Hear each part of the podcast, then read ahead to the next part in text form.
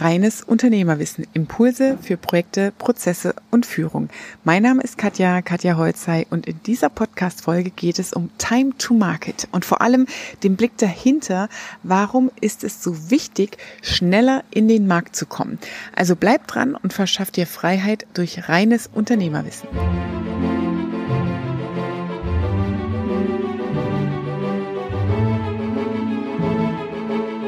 Schön, dass du auch wieder dabei bist in dieser Podcast-Folge.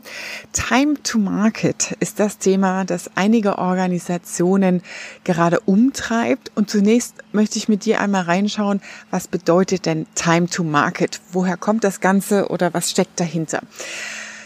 Mit Time to Market ist gemeint, ab dem Moment, ab dem eine Idee, ein Produkt, ein neuer Service, eine Veränderung in der Dienstleistung erdacht wird, also die Initiative, die Initiierung eines Projektes, sagt man in der Fachsprache, bis zu dem Zeitpunkt, in dem es im Markt bereits verkauft wird und Ergebnisse erzielt wurde.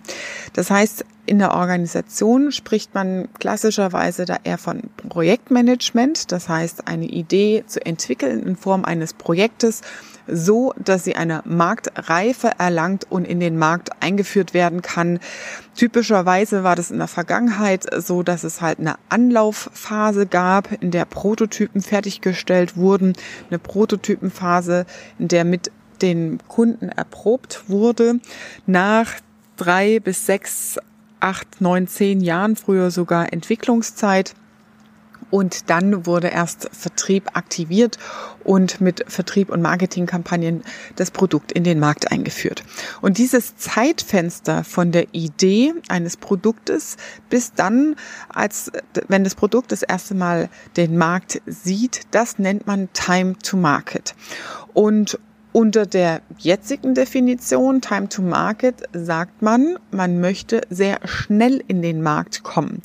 Welche Hebel hat das letztendlich, beziehungsweise welche Ursachen betriebswirtschaftlich, also als Geschäftsführer und Unternehmer betrachtet, kostet es mich unglaublich viel Geld und Ressourcen, ein Projekt, also ein Produkt komplett neu zu entwickeln, weil ich die Ressourcen in Form von Manpower, Entwicklungsingenieuren und Personal vorhalten muss. Und meistens wird ein Projektbudget zum Teil auch in Millionenhöhe definiert, was kostet diese Produktentwicklung. Das heißt, ich habe Einfluss auf meinen Cashflow. Ich muss das erstmal aus den Rücklagen rausnehmen und erwirtschaften, um es mir leisten zu können, dieses Produkt zu entwickeln. Und in dieser Zeit verdiene ich noch kein Geld mit dem Produkt. Das heißt, es ist ein großer Stellhebel auf die Liquidität im Unternehmen, so ein Produkt oder ein Projekt zu entwickeln. Und wenn wir an der Zeitachse schrauben wollen, um schneller in den Markt zu kommen, ist es natürlich so, dass ich auch schon ersten Cash-in habe. Das heißt, wenn ich schneller im Markt bin, egal in welchem Reifeformat ich unterwegs bin, generiere ich bereits Einkommen und Einnahmen, die die Kosten für die Entwicklungszeit bestenfalls auf Null reduzieren, ja, so dass das Invest wieder reingeholt wird und ich nicht so viel vorfinanzieren muss. Das ist einmal der Hintergrund, Time to Market betriebswirtschaftlich betrachtet und aus der Unternehmer-Investorensicht. Darüber hinaus ist der zweite Effekt, dass sich heutzutage die Innovationen und Veränderung von Geschäftsmodellen so massiv verändert haben in einer Geschwindigkeit, dass Zeit ein immer größerer Hebel ist, einmal erfolgreiche Produkte in den Markt zu bringen, aber auch grundsätzlich als Unternehmen erfolgreich zu sein. Wenn ich dran denke, in der Corona-Zeit, wie schnell mein Team und ich einen Online-Kurs auf die Beine gestellt haben. Das war Freitag kam die Verordnung, dass es Ausgangssperre gibt. Samstag habe ich die Videos aufgenommen und innerhalb von fünf Tagen waren wir die ersten am Markt, die ein Krisenprodukt überhaupt anbieten konnten. In der Zeit, in der andere noch verstanden haben, okay, wie äußere ich mich denn überhaupt zu der Krise und was mache ich damit und was fange ich denn überhaupt als Unternehmen jetzt damit an? Und das ist mit Time to Market gemeint, die Geschwindigkeit, ähm, ein Produkt in den Markt einzuführen. Wenn wir es jetzt mal wieder auf größere Organisationen betrachten, bedeutet das in erster Linie ein schnelleres Projektmanagement. Jetzt kann man natürlich am klassischen Projektmanagement an unterschiedlichen Stellhebeln drehen, um schneller in den Markt zu kommen oder die Projektlaufzeit zu verkürzen. Wesentlicher und großer Stellhebel und liebe Geschäftsführer, Unternehmer, es ist leider so, der große Stellhebel ist an der Entscheidungsgeschwindigkeit. Wir können die Organisation und Projektmannschaften triezen und sagen, ja, seid schneller, aber es bedeutet auch immer ein Stück weit ein Risiko. Ein Risiko auf der finanziellen Ebene, ein Risiko auf der technischen Ebene, dass etwas nicht ausgereift ist. Und dazu brauche ich rein formell, wenn ich im klassischen Projektmanagement unterwegs bin und auch mit Produkthaftung zu tun habe im technischen Bereich, brauche ich schriftliche Protokolle und Beschlüsse, wo ich von oben aus der Hierarchie eine Freigabe bekomme, dies jetzt so durchführen zu dürfen. Und das bedeutet natürlich, dass die Projektleiter, der Steuerungskreis Beschlüsse auch schneller fassen muss. Man kann es nicht ausschließlich auf das Team schieben und abwälzen und sagen, meine Mannschaft ist zu langsam. Nein, das hängt zusammen mit der Führungskultur des Unternehmens an der Stelle. Der zweite große Hebel ist natürlich, sich komplett vom klassischen Projektmanagement zu lösen und in Scrum zu gehen, also in agiles Projektmanagement. Und da ist es tatsächlich so, wenn ich da auch mal ein Beispiel erläutern darf, wir haben in einem ähm, Projektworkshop, in einem ja, Innovationsworkshop, ein Prozessoptimierungsworkshop war, das waren vier Tage, fünf Tage, wenn man die Vorbereitung mit dazu rechnet, eine Idee entwickelt für einen digitalen Workflow, der in Form einer App entwickelt werden sollte. Nach den paar Tagen Workshop sind die Mitarbeiter total hyper gewesen, obwohl sie anfangs im Widerstand waren zu sagen, hm, wie soll das jetzt gehen digital? Und ähm, dadurch, dass der Prozess natürlich deutlich schlanker war und wirklich Millionen an Einsparungen gebracht hat und viel Erleichterung auch für die Mitarbeiter im Workflow gebracht hat, war einfach eine Euphorie da in der Mannschaft zu sagen, hey cool, das wollen wir jetzt auch umsetzen. Und auch da ist das super wichtig, von der Führungsebene Rückhalt zu bekommen. Warum ist dieses Projekt so erfolgreich gewesen? Weil wir am Ende, also es ist so, das ist, wenn ich mit Kunden zusammenarbeite, immer den Kunden das Ergebnis liefern lasse und mich zurücknehme an der Stelle. Das heißt, die Mitarbeiter sind selbst genötigt, ihre Ergebnisse vorzustellen und da auch ein Stück weit ja stolz auf sich zu sein, zu sagen, das haben wir jetzt gemacht. Und damit hat man schon das komplette Commitment der Mannschaft, die sagt, das ist unser Ergebnis, das ist cool. Deswegen vernachlässigt bitte nicht die Integration aller Mitarbeiter, die in dem Prozess arbeiten, die betroffen sind von dem neuen Konzept, diese permanent zu integrieren in diese Veränderungskonzepte. Denn dieses Vorstellen und Ergebnispräsentation vorm Chef bedeutet ein sehr, sehr hohes Commitment und damit hat man ein sehr gutes Instrument, Widerstände in Veränderungsprozessen aufzufangen bzw. gering zu halten. Und der Chef hat dann natürlich auch gesagt, hey, cooles Ergebnis, was ihr da gemacht habt, dann lasst uns das mal machen. Also sofort direkt nach Workshopende die Mannschaft unterstützt, gelobt und Anerkennung reingegeben und gesagt, das machen wir jetzt. Dann hatten wir natürlich die nächsten Schritte schon definiert, wie es jetzt losgeht. Und da kann ich hier ähm, an dich, lieber Zuhörer, auch noch einen Tipp geben. Es gibt eine Page, die heißt justinmind.com, also auf Englisch geschrieben justinmind.com. Und auf dieser Seite kann man Applikationen oder Apps prototypenhaft nachbauen. Das ist wie ein PowerPoint-Format, in dem man quasi eine App-Anwendung ähm, skizziert und dann swipen kann und gucken kann, okay, wie ist, wenn ich da klicke, was ist das nächste Feld, wie geht, wie funktioniert die App? Das heißt, nach vier Wochen hatten wir einen Prototypen oder das Projektteam hat einen Prototyp entwickelt, wie diese Applikation aussehen kann und, und das dann Time to Market, es wurde nach vier Wochen auf einer echten Baustelle, mit dem echten Anwendern, mit dem Sub-Sub-Unternehmern. So ist es ja nun mal im Bau, dass das Endgewerk oft an Unter-Unterdienstleister weitervergeben wird. Das sind die, die die Fehler feststellen auf einer Baustelle und das sind die, die aber auch sprachliche Barrieren haben oder Schwierigkeiten zu sagen, okay, hier funktioniert etwas nicht oder mir fehlt Material, ich brauche ein Ersatzteil und so weiter. Das sind aber die, die, die an der, in der Fehlererkennung, so war es in diesem Projekt, an der Urquelle sitzen und damit die Geschwindigkeit beeinflussen, der Information schnell in die Organisation zu kommen. Das heißt, Proof of Concept vor Ort mit dem Anwender in Form eines Prototypen ähm, getestet und daraus Rückmeldungen direkt vom Anwender gesammelt, wie bräuchte ich es denn und was müsste angepasst werden, dass es noch einfacher ist für mich, das auch anzuwenden. Und letztendlich hat die Entwicklungszeit statt üblicherweise drei Jahre mit Rieseninvest.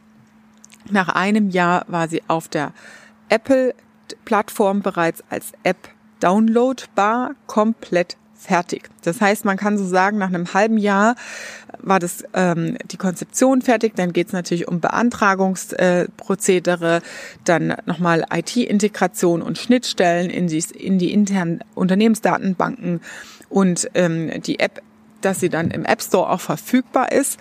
Warum ist das spannend? Weil ich nicht als Unternehmen irgendwelchen Subunternehmen, auf die ich keinen Zugriff habe, auf die ich keine Verantwortung habe, ein Tablet zur Verfügung stellen muss, sondern jeder Betroffene kann sich oder Beteiligte über den App Store diese App runterladen und ich gebe dann als Unternehmen nur noch die Freigabe für diese Person, dass sie sich darin registrieren und einloggen kann. Mit unterschiedlichen Freigabeszenarien natürlich. Ne? Ähm, und damit habe ich auch wieder Kosten gesenkt, indem ich als Unternehmen nicht selbst irgendwie mit Tablets rumhantieren muss und das einkaufen muss, sondern eine einfache, schlanke technische Lösung für einen digitalen Workflow liefere.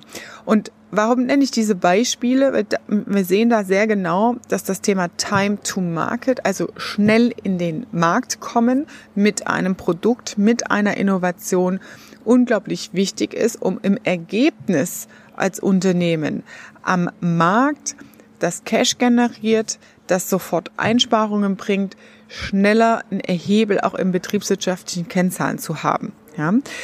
Ähm, anderes Beispiel, wie arbeiten Startups? Bei Startups ist es so zum Teil, dass sie, wenn wir jetzt auch mal auf das Zalando-Beispiel gehen, ähm, dass sie das Produkt verkaufen, ohne dass es bereits besteht.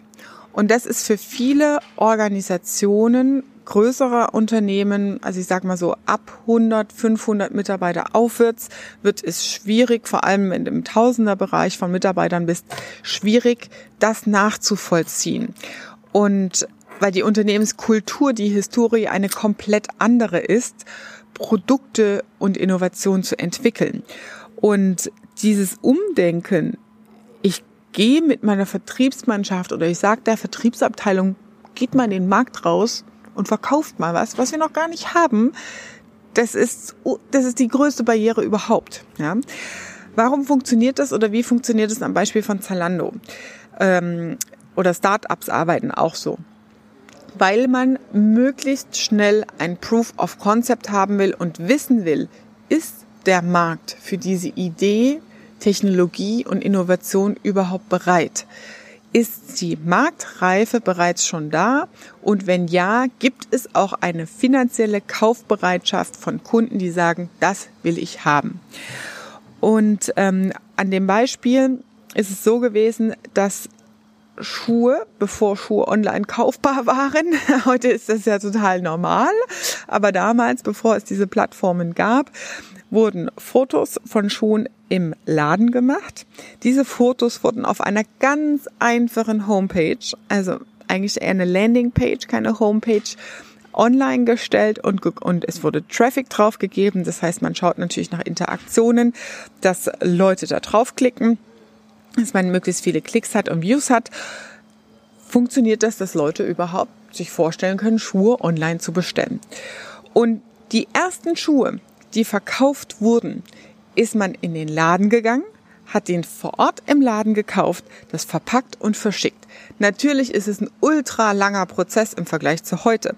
Es ist auch ein manueller Prozess. Man geht in den Laden und kauft die Schuhe ein und verschickt die dann. Es ist aber Prototypenphase, in der ich bereits Geld generiere und Umsatz mache. Und danach geht's in der Skalierung dann später natürlich auch darum, die Prozesse wieder zu beschleunigen, zu automatisieren, definitiv. Aber ich verkürze damit die Projektzeit und integriere den Markt bereits frühzeitig in die Entwicklung meiner Ideen und sehe anhand von Klicks, anhand von Views, anhand von Interaktionen der Community und da sind wir am Stellhebel Online-Community und wie kann ich als Unternehmen überhaupt die Social-Media-Kanäle für mich benutzen oder verwenden, indem man vielleicht auch geschlossene Gruppen macht, wo man gezielten Zugang gewähren muss, um zu dieser Zielgruppe zu gehören, um als Ingenieur einer bestimmten Firma ähm, da einen Beitrag zu leisten oder Ingenieuren aus andere Firmen da, damit reinzulassen. Das kann man ja alles kontrollieren. Aber man kann diese Social-Media-Kanäle natürlich für solche Innovationsthemen definitiv nutzen und damit eine Früher waren es ja Foren und Chatforen, wo sich Experten getroffen haben. Aber damit kann ich halt sehr schnell prüfen, wie weit fehlt eigentlich auch Wissen in meinem Unternehmen? Wie weit sind wir bereits im Vergleich zum Markt? Was sagen andere dazu? Und was sagt überhaupt der Markt dazu? Gibt es ein Proof of Concept? Das Schlimmste, das ich mal erlebt habe, war bei einer IT-Firma. Ähm, die haben ein Produkt entwickelt, ganz klassischer Projektmanagement-Ansatz, drei Jahre Entwicklungszeit.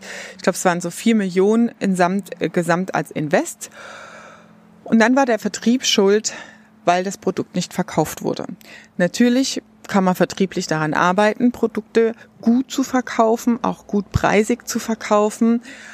Aber die Hauptschuld, wenn es überhaupt um eine Schuldfrage geht, an der Stelle ist eher, wie komme ich denn auf die Idee, drei Jahre im stillen Kämmerlein ohne Integration des Marktes ein Produkt zu entwickeln und dann zu behaupten, äh, ja, ich weiß nicht, woran das liegt, dass das keiner kauft weil das Produkt am Markt vorbei entwickelt wird.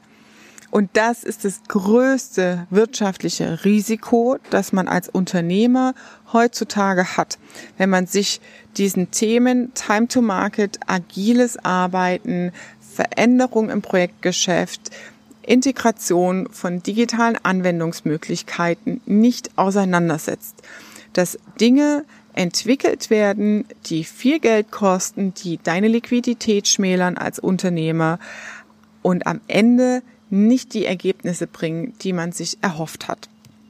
Also das passiert auch hin und wieder in technologischen Firmen, wo man so selbstverliebt in die Technik ist und dann sagt so, oh, das muss, das braucht die Welt, weil ich glaube, dass man das braucht, wurde das geprüft. Im agilen Arbeiten bereits im Design Thinking Workshop, das ist die aller, allererste Stufe, finde ich raus, wie weit ist der Markt. Und ich habe Design Thinking Workshops durchgeführt. Da haben die Kunden, echte Kunden von Kunden von mir, ähm, die in, integriert wurden in diese Phase, bereits auf Basis von Ideen und Inspirationen, die gerade kreiert wurden, gesagt, oh, das ist zwar eine gute Idee, aber daran arbeiten wir gerade schon mit einem Konkurrenzpartner. Äh, okay. Ihr könnt nicht glauben, was da auf einmal an Energie im Raum war zu verstehen, krass, wir sind schon viel zu spät. Also es ist höchste Eisenbahn, dass wir uns mit diesen innovativen Konzepten auseinandersetzen, wenn die Konkurrenz schon in der Prototypenphase mit unserem Kunden ist. Also Leute, denkt drüber nach, ähm, welche Stellhebel könnt ihr nutzen, wo habt ihr selbst Widerstände in der Organisation, auch in der Führung.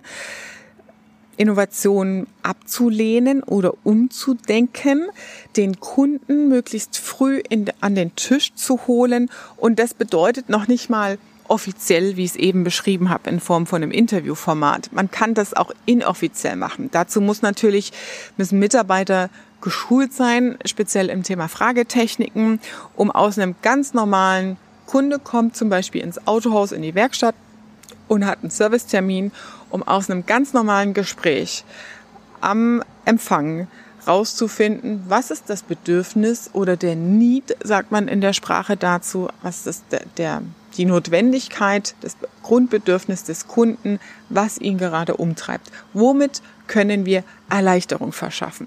Apple macht es natürlich hervorragend vor, das brauche ich keinem erzählen. ne, wer die AirPods holt, so, ähm, ich weiß, wer kann mich noch erinnern, das erste Mal die AirPods, also die alten, ähm, Klappe auf, das Handy fängt an zu sagen, hallo, willst du dich mit den AirPods verbinden? Du drückst drauf und fertig. Du musst nicht mehr Bluetooth suchen und Verbindungen einstellen irgendwie. Und das ist genau, es ist kein Schmerzpunkt. Es ist kein, okay, ich will neue Kopfhörer haben, aber es ist im Kundenerlebnis eine Erleichterung, die in dem Moment Begeisterungsmerkmale hervorruft. Da sind wir wieder im Kanu-Modell angekommen, aber das wäre jetzt eine andere Folge und ein anderes Kapitel. Das heißt, es ist eine Technologie, ich nutze das als Kunde und merke so, wow, das ist ja cool. Und um auf diese Lösungen zu kommen, braucht es eben eine gewisse Sensibilität in der Sprache mit dem Kunden, ein Feingefühl, ein Hinhören, was sind die Notwendigkeiten der Kunden und eine Struktur im Unternehmen, wo die Punkte aufgegriffen werden, wo geprüft wird, okay, wie oft kommen diese vor, wo diese Hypothesen erhärtet werden, um dann daraus Lösungskonzepte zu entwickeln. Und das kann ich bereits machen, ohne eine offizielle Projektstruktur zu definieren oder ohne offiziell ähm, einen Kundenworkshop zu machen, sondern indem Mitarbeiter geschult sind, qualifiziert sind in diesen Themen und das einfließen lassen in ganz normale Kundenbesuche, ob das ein Restaurantbesuch, ein Kosmetik, Restaur äh, Kosmetikstudio ist oder ein Friseursalon oder ein, ähm, ein Hotelbesuch. Das ist völlig egal. Immer wenn ich im Kontakt mit dem Kunden bin, kann man das einfließen lassen. Also das noch als Tipp an der Stelle.